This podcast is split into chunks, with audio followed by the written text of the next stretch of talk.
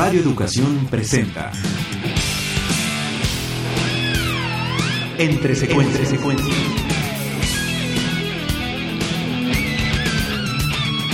Sucesiones de imágenes que marcan tu vida y que pueblan el inconsciente cinéfilo.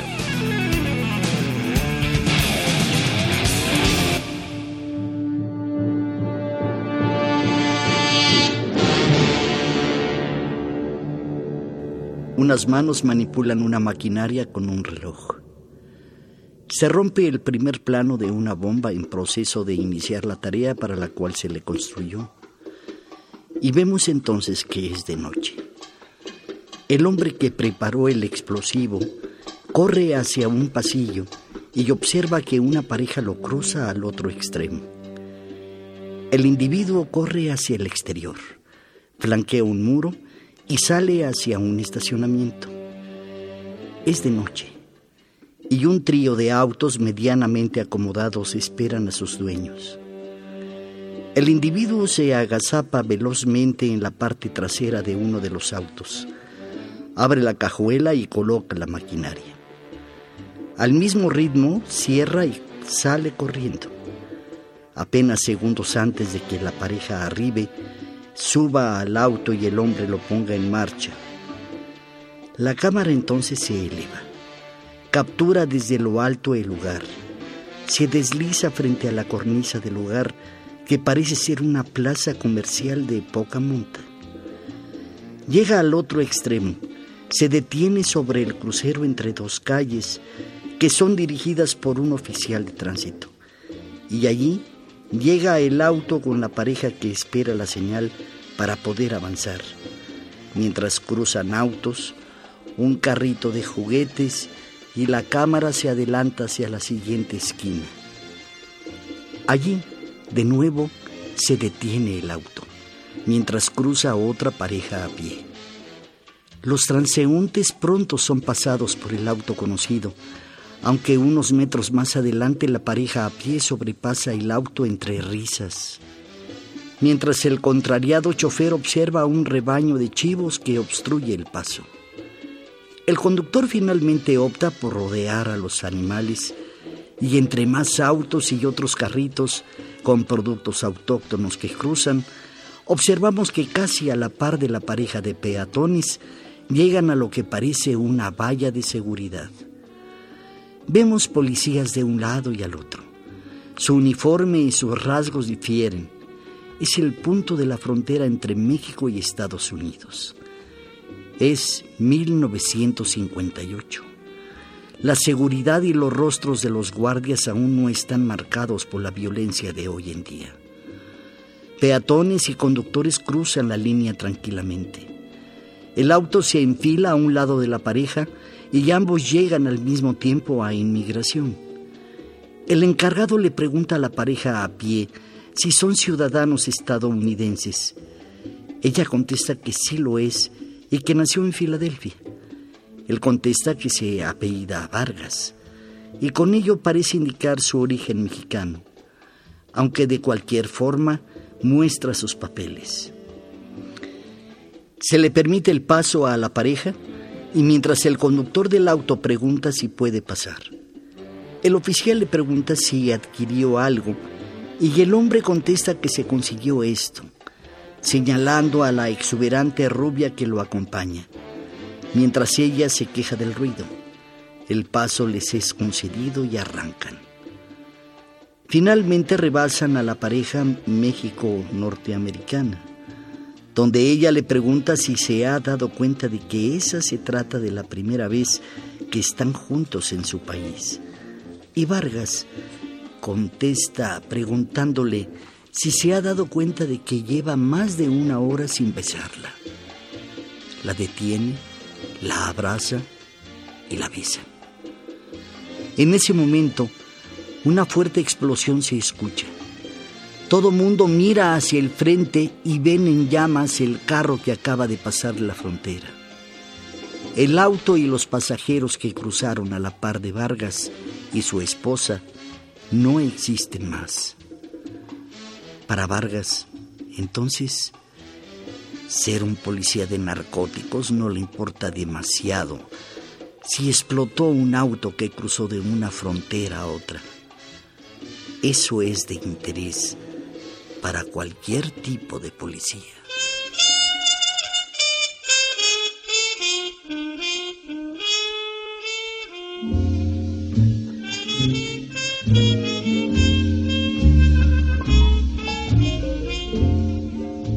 Los años 50 del siglo XX, Orson Welles se iba transformando en una especie de mito viviente.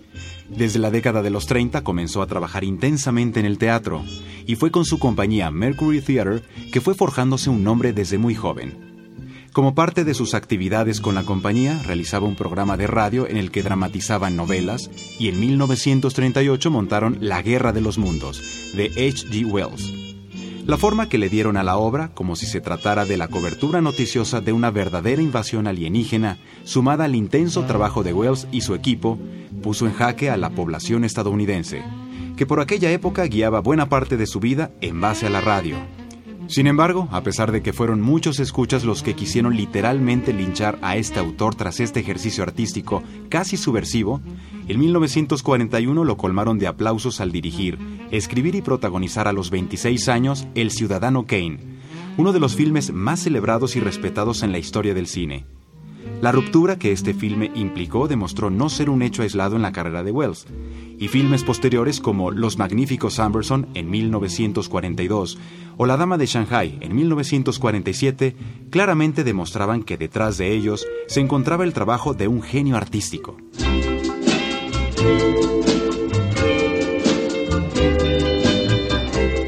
La energía locuaz de Wells lo había llevado prácticamente a separarse de Hollywood, y en los años 50, filmes como Otelo y Mr. Arkadin los realizó prácticamente en el exilio en países europeos. Sin embargo, para levantar estos filmes, las compañías productoras nunca fueron las más sencillas, y así fue que de repente tenía la necesidad de tomar algún trabajillo como actor para algún filme hollywoodense. De esa forma fue que se involucró en Touch of Evil, filme conocido en México como Sombras del Mal, para el cual, en principio, solamente haría un papel y terminó dirigiendo, actuando y escribiendo. En Sombras del Mal vemos la caída en espiral de una joven pareja formada por Susie, interpretada por Janet Lee, y Miguel Vargas, interpretado por Charlton Heston. Tras ser testigos de la explosión de un auto con una pareja dentro, tras cruzar la frontera de México a Estados Unidos. Vargas, que es un oficial antidrogas del gobierno mexicano, se encuentra con tres personajes encargados de la investigación en Estados Unidos y quienes parecen entorpecer todo de manera deliberada. Sobre todo el capitán Hank Quinlan, interpretado por el propio Wells. La compleja ruta para acceder a la información le va mostrando a Vargas los niveles de corrupción que se dan en las líneas fronterizas y lo van involucrando de manera casi sistemática.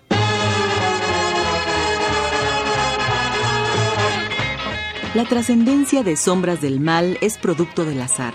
El filme se basa en la novela Batch of Evil de Whit Masterson, y por un lado se cuenta que Wells terminó dirigiéndolo porque Heston aceptaría protagonizarla solo si el autor del Ciudadano Kane se encontraba al frente del proyecto.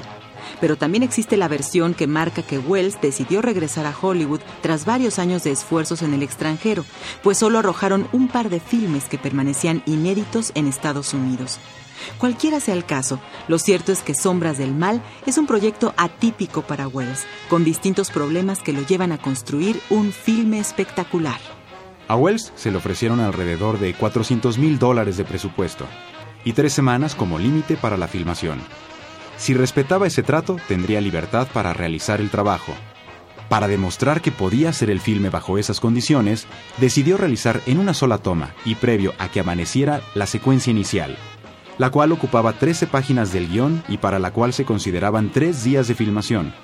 El resultado es uno de los planos secuencias más extraordinarios en la historia del cine, y en el que la cámara sobre una grúa realiza casi un ballet entre las calles del ficticio pueblo de Los Robles, siguiendo a la pareja protagónica y al auto que lleva a las primeras víctimas de la historia. Realizando todo en una sola toma, Wells ahorraría tiempo y dinero, y se esforzaría por hacer algo brillante. La secuencia fue repetida varias veces, y así sucedió con el resto de las escenas que componen el filme, que a decir de Janet Lee fueron ensayadas durante dos semanas, porque Wells quería y contagió a todo el equipo para lograr algo especial de ese pequeño filme. El caso es tan extraordinario que esta secuencia fue homenajeada por Brian De Palma en su filme El fantasma del paraíso, donde a través del recurso de la pantalla dividida somos testigos de un acto terrorista que nace con una bomba dentro de una cajuela de auto.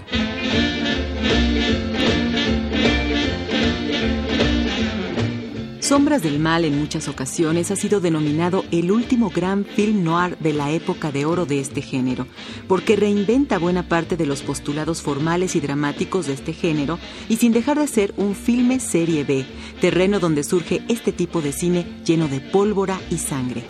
Cuando el filme fue terminado por Wells, los productores decidieron hacer un nuevo montaje del filme encargándole inclusive nuevas tomas a Harry Keller, quien terminó montando la versión que en ese momento se estrenó de la película y que fue tan solo parte de un programa doble en cines de segunda y tercera clase.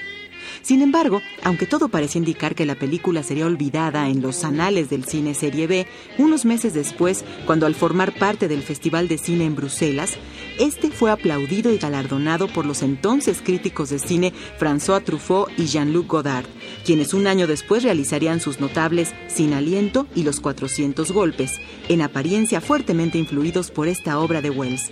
En 1998, finalmente, se completó un montaje de este filme que se acercó lo más posible a lo deseado por Wells, según una profusa carta de 58 páginas que en su momento dirigió a la Universal, esperando le permitieran hacer el montaje que había pensado desde el principio. Finalmente, como parte de su aventurado proceso, Sombras del Mal contó con un score muy especial, y en el cual Wells ya no tuvo que ver directamente. Pero antes de que Wells se alejara, consideró que un filme como Sombras del Mal no podía contar con un soundtrack que acompañara y que volviera artificial la acción de la historia, pues debía ser acompañado por los sonidos reales de los escenarios. Así consideraba que el filme tenía que estar definido por lo que se conoce como source music, o música de fuente, y que se refiere a los sonidos que se registran o escuchan en los mismos escenarios en los que se desarrolla la historia. Wells consideraba que en un terreno fronterizo entre los dos países, lo que debía escucharse era una mezcla de rock and roll, jazz y música mexicana. El cineasta fue despedido antes de que terminara de montar el filme, pero al menos la Universal mostró un poco de respeto al concepto de Wells al encargarle al compositor Henry Mancini el soundtrack, quien tomando en cuenta las apreciaciones de Wells al respecto compuso un sobresaliente trabajo que efectivamente reproduce la mezcla de sonidos de la línea fronteriza.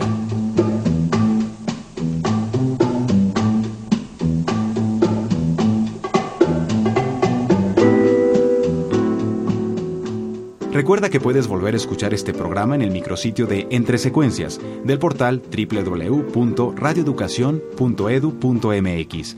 Ahí también recibiremos tus comentarios sobre esta serie.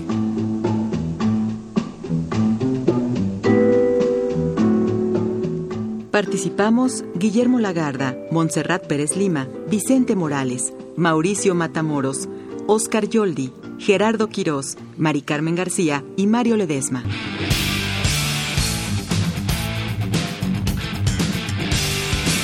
Radio Educación presentó Entre secuencias.